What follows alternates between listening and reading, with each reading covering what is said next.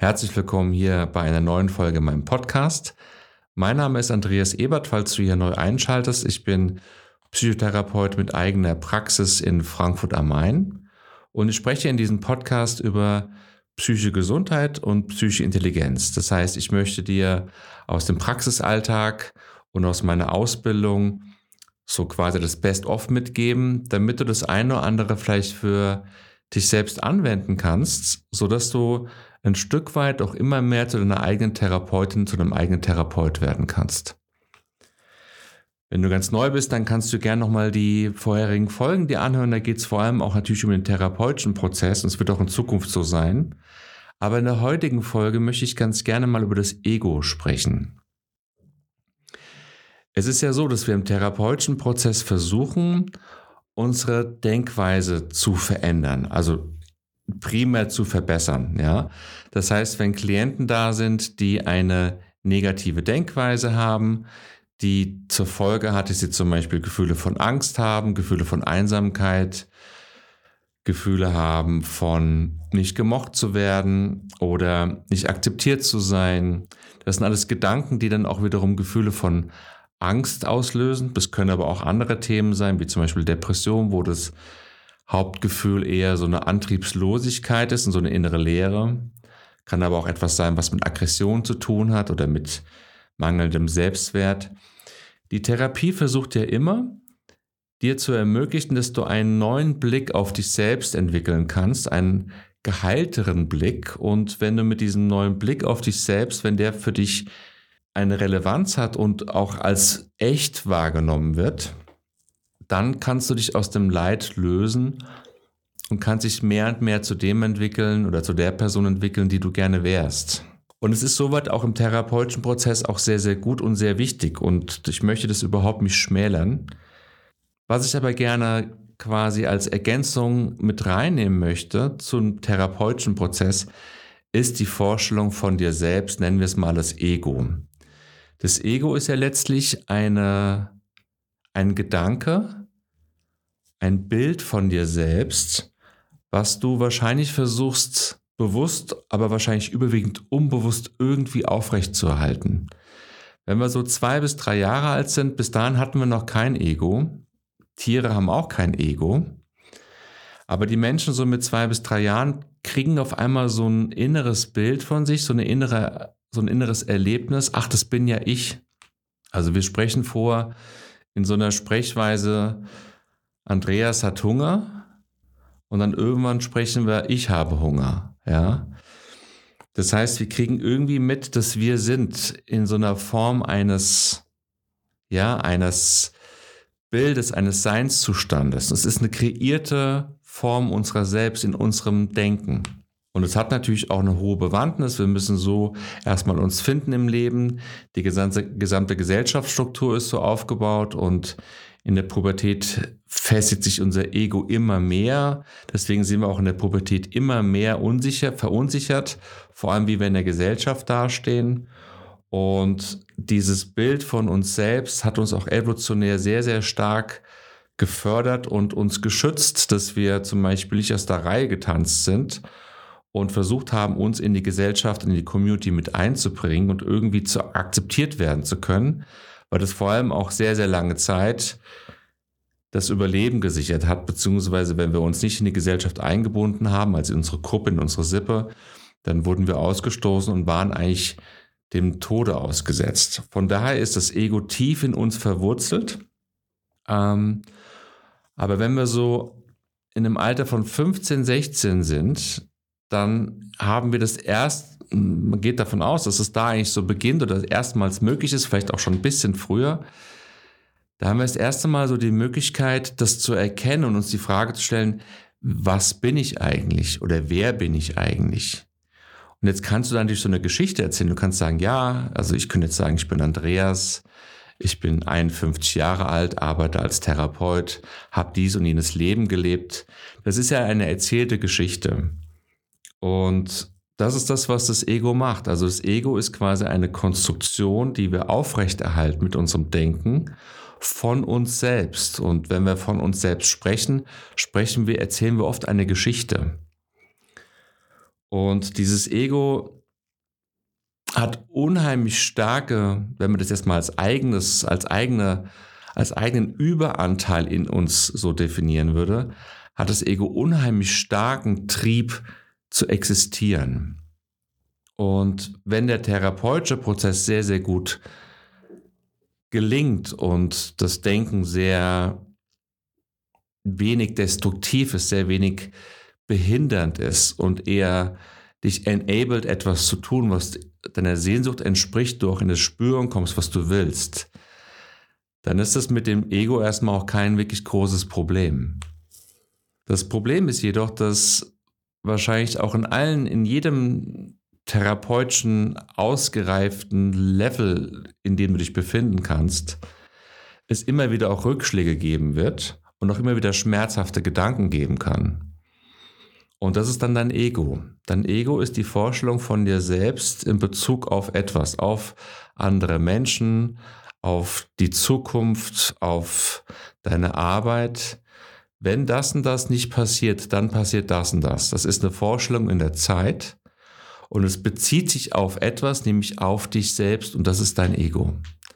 Es bezieht sich nicht auf deinen Körper, es bezieht sich nicht auf deine Gefühle, es bezieht sich nicht auf das eigentliche Denken, was dir möglich ist, sondern es bezieht sich auf eine Konstruktion deiner Vorstellung von dir selbst.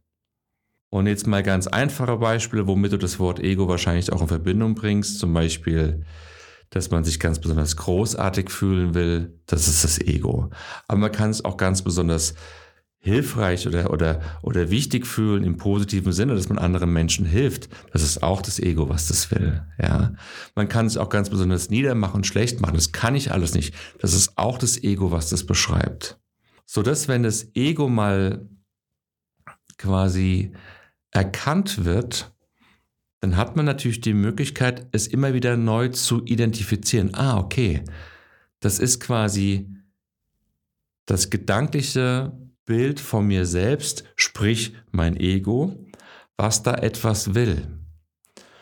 Und wenn man so weit ist, dass einem das bewusst wird, ah, das ist mein Ego, was da was will, dann hat man die Möglichkeit, sich davon zu befreien. Das wird erstmal unter Umständen eine große Verunsicherung auf, auslösen. Und es wird auch bestimmt viele Situationen geben, wo du dazu nicht bereit sein wirst. Das geht mir ganz genauso. Aber ich finde doch, dass wenn man das erkennt, ah, das ist mein Ego, dann hat man unter Umständen die Möglichkeit, sich zu entscheiden. Gehe ich nach dem, was mein Ego will, oder gehe ich nach dem, was ich möchte, außerhalb der Vorstellung meiner selbst, sprich meines Egos? Es klingt jetzt, glaube ich, ein bisschen abstrakt und vielleicht auch ein bisschen verwirrend. Ich mache deswegen mal ein ganz einfaches Beispiel. Wenn du irgendwas vorhast und du hast Angst davor, zum Beispiel du willst deinen Chef, deine Chefin nach einer Gehaltserhöhung fragen. Oder du willst zu deinem Freund, zu deiner Freundin gehen, zu deinem Partner und willst sagen, dein Verhalten finde ich ganz schrecklich. Oder du willst zu jemandem hingehen, willst sagen, ich finde dich total großartig und ganz, ganz toll. Aber du traust dich nicht.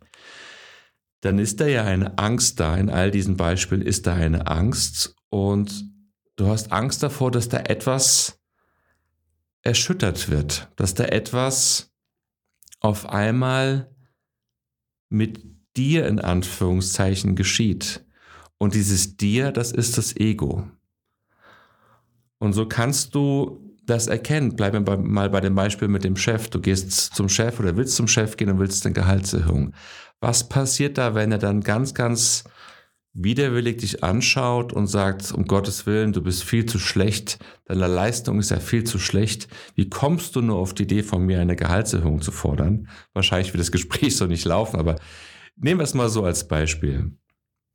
Dann kommst du in eine Situation, wo dein Ego quasi betroffen ist, deine Vorstellung von dir selbst. Und wenn du dir vor bewusst machst, dass das dann das Ego ist, was davon betroffen ist, dann kannst du versuchen, in so einer inneren Vergegenwärtigung zu spüren und versuchen zu realisieren, das bin ja nicht ich, was da betroffen ist. Das ist ja nur eine Vorstellung von mir. Okay? Wenn du weißt, dass du eine Vorstellung von dir haben kannst, nämlich ein Bild, dass du die Gehaltserhöhung verdient hast und dass du eigentlich alles andere als schlecht bist und so weiter und so fort. Wenn du weißt, dass du diese Vorstellung von dir haben kannst, dann kannst du nicht diese Vorstellung sein. Das heißt, dann bist du etwas, was außerhalb dieser Vorstellung von dir selbst ist.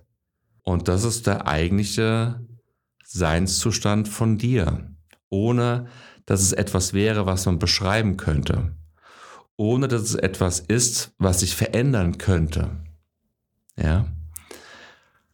Und so kannst du mit einer solchen Situation oder mit einer solchen Sichtweise auf eine Situation die Erfahrung machen, wo dein Ego genau existiert oder wo es sich zeigt. Und unter Umständen eben auch die Erfahrung machen, dass du dich auch davon lösen kannst. Zumindest immer mal wieder in gewissen Situationen. Ja? Wenn du ein Schamgefühl hast, dass du sagst, okay, ich kann nur in den schönsten Kleidern abends auf eine Veranstaltung gehen. Okay? Dann willst du ja gesehen werden in einer gewissen Version von dir selbst. Und das ist dein Ego. Jetzt kannst du trotzdem, wenn du Spaß daran hast, natürlich dich schön anziehen und auf eine Veranstaltung gehen. Aber es geht darum, dass du erkennst, was es ist, was das will oder was es ist, was geschützt werden will. Das ist dieses Bild von dir selbst und das ist das Ego.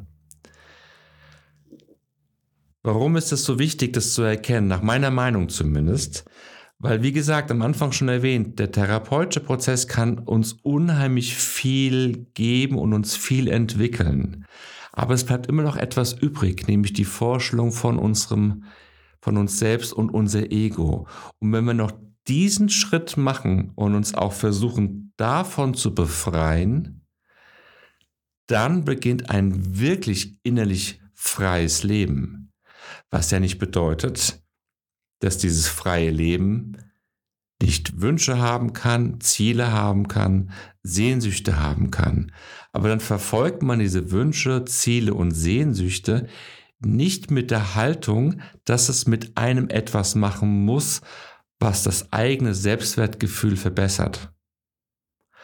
Und wenn diese Haltung dazu entsteht, dann ist der ganze Weg dahin schon frei. Das heißt, man ist auch dann viel, viel mehr in der Präsenz und in dem Hier und Jetzt angekommen, weil man nicht auf etwas zuarbeitet, was mit einem etwas macht, sondern weil man auf etwas zuarbeitet, weil es einer Sehnsucht entspricht, die im Hier und Jetzt wahrgenommen wird und im Hier und Jetzt auch erfüllt wird, weil man ihr einfach folgt. Das ist eine ganz andere Haltung und Sichtweise auf das eigene Leben. Und Eckhart Tolle zum Beispiel ist ja ein ganz, ganz großartiger spiritueller Lehrer, der das Ego nach seiner Aufwacherfahrung, nach meiner Meinung nach, am präzisesten beschrieben hat und ganz genau erklärt, was das Ego ist. Und da kann ich überhaupt nichts hinzufügen oder auch nur in irgendeiner Art und Weise ergänzen. Also wenn dich das Thema interessiert und du auch Eckart Tolle noch nicht kennst, dann kann ich dir auf jeden Fall sein erstes Buch empfehlen, The Power of Now, beziehungsweise im Deutschen Jetzt. Es ist auch sehr, sehr gut übersetzt. Er selbst ist ja auch ähm, gebürtig aus Deutschland und spricht Deutsch. Von daher kann man das Buch nach meiner Meinung nach auch sehr gut im Deutschen lesen. Und er beschreibt da ganz genau, was das Ego ist, was der innere Schmerzkörper ist und wo man das Ego im Leben überall erkennen kann. Vielleicht ist das Thema für dich interessant, vielleicht auch nicht. In jedem Fall danke ich dir fürs Zuhören und wünsche dir eine schöne Woche. Bis zum nächsten Mal. Ciao.